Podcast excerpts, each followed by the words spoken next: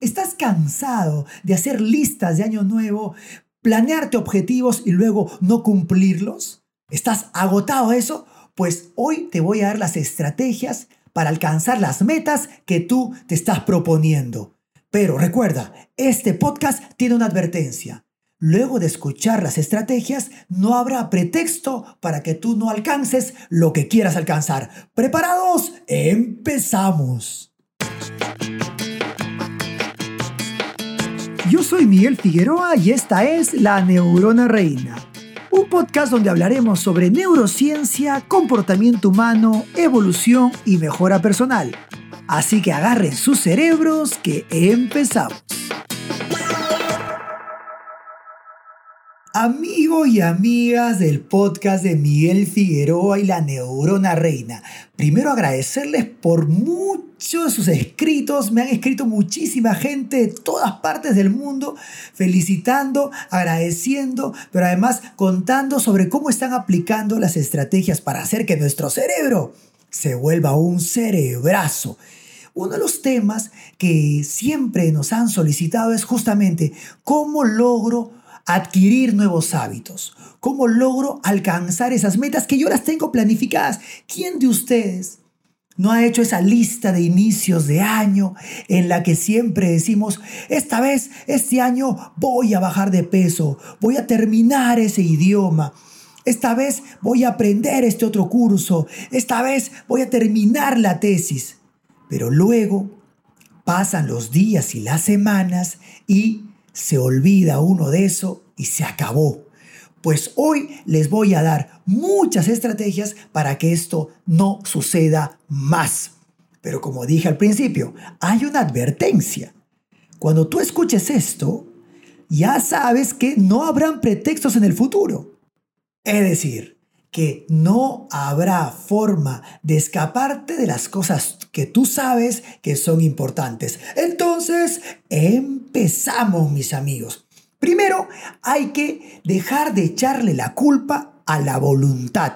El gran problema que yo he identificado en no alcanzar nuestros objetivos es la eh, la culpa que le echamos siempre a la voluntad. Uno siempre se dice, claro, esa persona lo logra porque tiene fuerza de voluntad. En cambio yo, yo no tengo fuerza de voluntad. Esa persona lo logra porque además de esforzarse, también es constante, tiene fuerza. Yo no la tengo. Sin embargo, la gente que me ha dicho que no tiene fuerza, también logra cosas. La gente que me ha dicho que no tiene voluntad también logra cosas. Trabajan todos los días, educan a su familia, tienen cursos, eh, dictan o, enseñan o incluso estudian en la universidad, estudian en un instituto, se levantan temprano, eh, trabajan intensamente. Pero entonces, no es que no tienen fuerza de voluntad. Lo que pasa es que no solo debemos de depender de la fuerza de voluntad. Recuerden esta frase. La fuerza de voluntad es la más débil de nuestras fuerzas. Por favor, apunten esto. La fuerza de voluntad es la más débil de nuestras fuerzas. ¿Qué quiero decir con esto? Que muchas veces la fuerza de voluntad puede estar arriba, pero muchas veces está abajo. Y yo no puedo depender de algo que está subiendo y bajando. Porque claro, cuando está la fuerza arriba, yo voy a estar muy fuerte con ella. Pero, ¿qué pasa cuando la fuerza me abandona? Las investigaciones científicas han mostrado que hay horas del día en que nuestra fuerza de voluntad está más arriba. También nos ha mostrado que hay días de la semana en que tenemos más fuerza de voluntad. Hay meses del año en que la voluntad cambia. Si todo eso está cambiando, ¿cómo puedo yo confiarme en la fuerza de la voluntad? Si la tengo, increíble. Si no la tengo, tengo que buscar nuevos métodos para, para ser consistente, para ser persistente en alcanzar lo que yo quiero alcanzar. Entonces, tengan en este momento clarito cuáles son tus objetivos, qué quieres alcanzar. Voy a poner ejemplos tan clásicos como terminar el otro idioma, como terminar la tesis, como hacer deporte. Vamos a trabajar al respecto. ¿De acuerdo? Entonces, Primera estrategia, mis queridos amigos. Voy a hablar hoy día de un concepto que se llama catalizador. En este caso, catalizadores conductuales. ¿Qué es un catalizador? En el mundo de la química, un catalizador es un factor externo que estimula una reacción. En el mundo de la, economía, de la conducta, yo digo economía conductual porque hay muchos de estos conceptos vienen, que vienen de la economía conductual, pero en el mundo de la conducta le llamamos catalizadores conductuales, un factor externo que estimula una conducta. ¿Sí? ¿De acuerdo? Entonces un factor que va a modificar una conducta, que va a hacerla más, más potente, más sustanciosa. Empiezo con el primer catalizador que va a estimularnos a hacer lo que debemos hacer y no lo que siempre hacemos.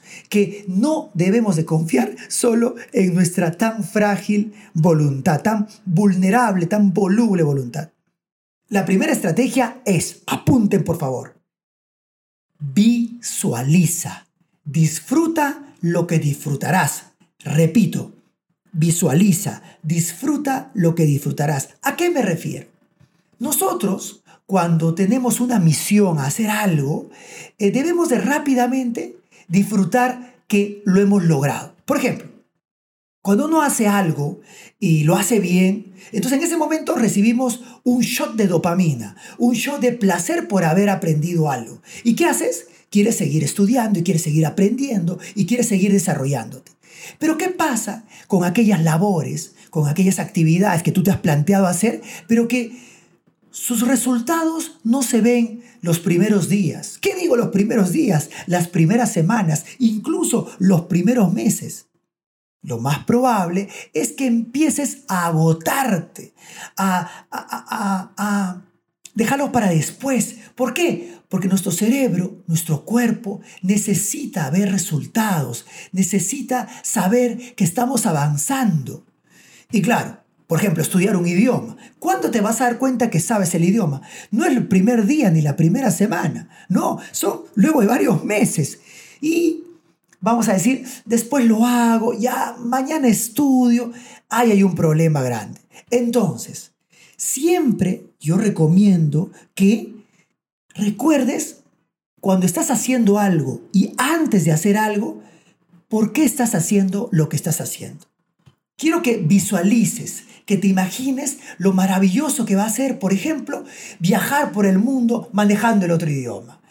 Eh, leyendo con facilidad, escuchando una película sin necesidad de la traducción. Imagínate, eso, esa sola imaginación te va a inyectar de la dopamina suficiente para saber que estás en buen camino, que estás avanzando. Otra estrategia poderosa relacionada a la visualización es Ponte metas pequeñas al gran objetivo. Si tu objetivo es alcanzar la montaña, ponte metas de alcanzar el primer tramo, alcanzar el segundo tramo, alcanzar el tercer tramo. ¿Eso qué va a hacer? Que cuando alcances ese pequeño hito, nuevamente vas a recibir el placer de la dopamina por seguir avanzando. Entonces, hay una frase ahora que me, me acuerdo que viene de los, eh, esta, del escritor de El Principito, este famoso, espectacular escritor de este libro tan sencillo y tan profundo. Él decía, si tú quieres que tu equipo construya un barco, lo primero que tienes que hacer no es eh, darles funciones, darles herramientas, no, no, no, no. Lo primero que tienes que hacer es juntarte con ellos, pararse en el borde del acantilado, mirar el mar e imaginarse lo maravilloso que va a ser navegar en un océano eterno e infinito. ¿Qué quiere decir al respecto? Que no empieces con el qué, sino con el por qué haces algo. Hay un autor que les invito a que revisen que se llama Simon Sinek. Él es un sociólogo que analiza la conducta humana. Y él dice, claro, a veces uno se concentra en el qué, en, en lo que tengo que hacer. Pero el gran motivador es el por qué, es el why, es la razón de la razón. Entonces, quiero que pongas, para que no te olvides nunca, porque uno se acuerda los primeros días, pero pues te olvidas. Tienes que acordártelo poniéndote una mnemotecnia. Los, los militares, por ejemplo, cuando trabajan en zonas de emergencia, en zonas peligrosas, a veces se olvidan que están en una zona de emergencia. ¿Qué hacen para recordarlo? Se ponen en su reloj un punto rojo dibujan un punto rojo para que cada vez que vean la hora se acuerden que alguien le puede estar apuntando en la cabeza. Uno está en una zona de emergencia, pero a veces se olvida. Y cuando te descuidas, la puedes, la puedes pasar muy mal. En este caso, nadie va a apuntarte a la cabeza. Quiero que te acuerdes por qué haces lo que haces. ¿Está clarito? Entonces, visualiza.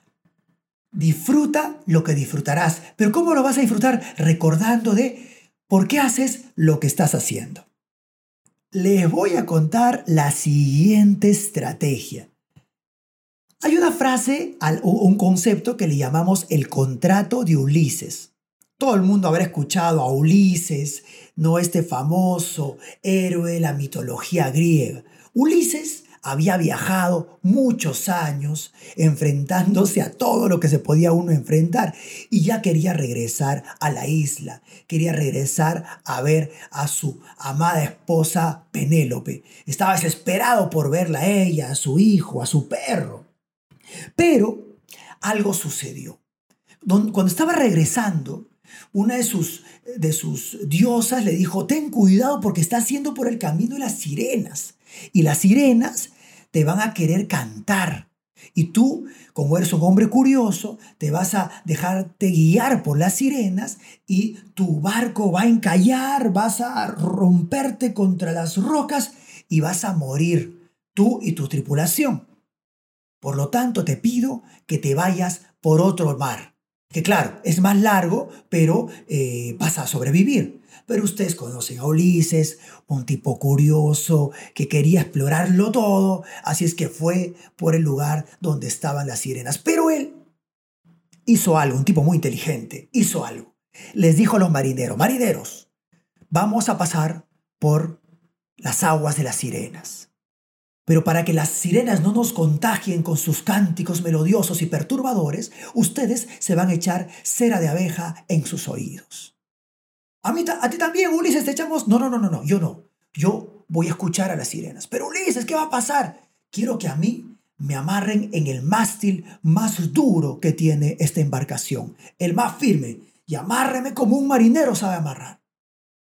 Y no me hagan caso cualquier cosa que yo les digo. Ustedes simplemente remen, remen y remen. Así pasó. Empezaron a entrar al mar de las sirenas y adivinen ustedes qué pasó. Las sirenas empezaron perturbadoramente a cantarle a Ulises y a los marineros. Los marineros no escuchaban nada porque estaban con, con, los, oídos taponeados, pero Ulises sí podía. Y Ulises les pedía eh, desesperadamente a sus marineros que le suelten, suélteme por favor, quiero ir con las sirenas, suélteme, suélteme. Pero los marineros no se detenían y seguían remando y remando, suélteme, maldita sea, suélteme, suélteme. Y ellos seguían remando las sirenas, Ulises, ven, Ulises, ven, ven con nosotros, por favor, ven, Ulises. Ulises seguía pidiendo, pero nada pasó. Avanzó la embarcación, las sirenas se cansaron del llamado, se fueron a la profundidad de sus aguas y uno se pregunta, ¿por qué Ulises se amarró antes, no durante? O sea, ¿ustedes creen que Ulises pudo haberse amarrado eh, al mástil mientras las sirenas le cantaban? De ninguna manera. Ulises se ató antes. O sea, él sabía que su voluntad no iba a poder estar en el tope de la fuerza en el cántico de las sirenas. Él se amarró cuando había fuerza y voluntad. Esa es la estrategia que les vengo a contar ahora. No confíes en que tu voluntad siempre va a tener el mismo nivel, la misma potencia. No, no, no, no. Muy equivocados andamos si queremos eso. Lo que vamos a hacer es, por ejemplo, pensemos en una cosa concreta, la dieta. Uno empieza la dieta en la mañana con fuerza porque tienes energías, descansado bien, estás feliz y quieres comer sano todo el día. Pero mientras va avanzando el día, ya la dieta empieza a flaquear. Uno empieza a pensar, bueno, tal vez mejor empiezo mañana y te encuentras unos pretextitos por ahí. Eh, tal vez pasado, mejor otro día. Llega la noche, estás en tu casa y te comes lo que encuentras. No importa nada, te comes todo. ¿Por qué? La voluntad estaba en la mañana. La voluntad te empieza a escasear en la tarde. La voluntad te abandone la noche. ¿Por qué? Porque la fuerza de voluntad está asociado al nivel energético de mi cerebro. Si mi cerebro está agotado, es muy probable que la fuerza de voluntad, nuestra capacidad de resistencia, también decaiga. Y hay muchas investigaciones que han mostrado que uno siempre tiende a perder los papeles en las noches versus las mañanas, justamente porque la fuerza de voluntad que está asociado a la corteza prefrontal es la que nos abandona. Entonces, ¿qué vamos a hacer? La recomendación es esta quiero que te amarres. ¿Cómo? O sea, quiero que botes los... Eh, que botes la comida que te puede hacer daño en la noche. Pero no lo vas a botar en la noche. No vas a poder botarlo en la noche. En ese momento las sirenas te van a cantar. Lo vas a hacer en la mañana. Vas a botar los números de teléfonos de la comida chatarra. Vas a eliminar esa comida calentadita que está ahí lista para que te engordes. No, no, no. Eso lo vas a botar en la mañana en la noche tú vas a odiar esa decisión, pero ya no vas a poder hacer nada. Les quiero contar una historia muy personal. Yo me había vuelto medio viciosillo del juego de Play, de PlayStation, específicamente del juego FIFA. Y eh, jugaba varias horas, ¿ah? una hora diaria, hora y media diaria. Eh, y cuando terminaba de jugar decía, ¿qué me ha dejado este juego?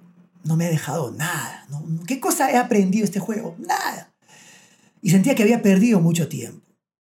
Y digo, no, mañana no voy a jugar. Pero mañana nuevamente volví a jugar y mañana nuevamente volví a jugar.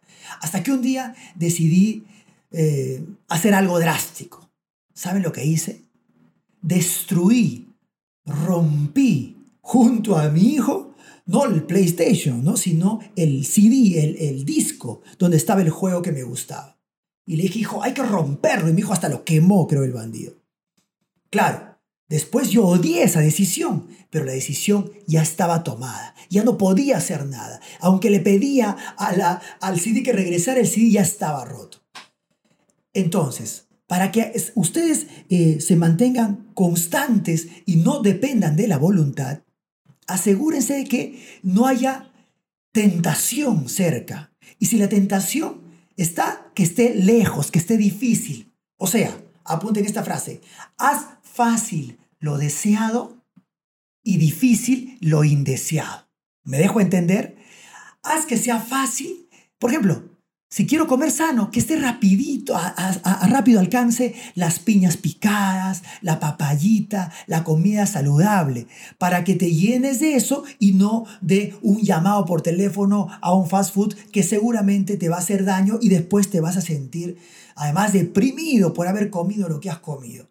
Entonces, busca la forma de amarrarte pero recuerda que solo vas a poder amarrarte en los momentos en que tienes fuerza de voluntad. Entonces la estrategia es ponte los candados cuando puedas ponértelos. Amárrate. ¿La tiene clarita? Pues vamos a la tercera estrategia.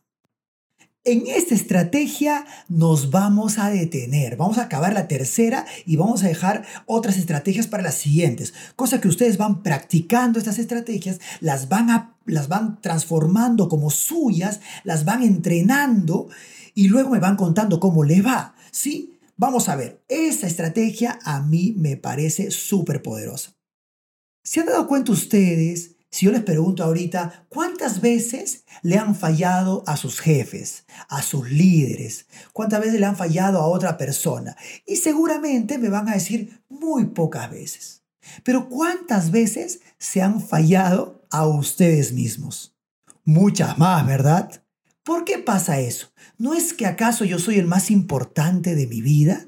Lo que sucede es que nuestro cerebro está hecho para satisfacer al mundo, para satisfacer la opinión de los otros. No necesariamente nuestra opinión. Nosotros podemos aguantarnos un poquito, soportarnos un poco. Cuando alguien nos pide algo y nosotros quedamos, es muy probable que vamos a cumplir. Pero cuando nosotros nos retamos algunas cosas, nos proponemos a nosotros mismos algo, la posibilidad de decir, después lo hago, lo hago la próxima semana, no es tan importante, es un poco más alta. Entonces, ¿qué es lo que van a hacer? No les voy a pedir que dependan de ustedes mismos, sino de otros. van a buscar a una persona cuya opinión sobre ti, para, usted, para ti, te sea importante. ¿Qué quiero decir? Hay mucha gente que puede opinar sobre nosotros muchas cosas y nos da igual, no nos importa. Pero hay gente cuya opinión sobre nosotros nos es relevante.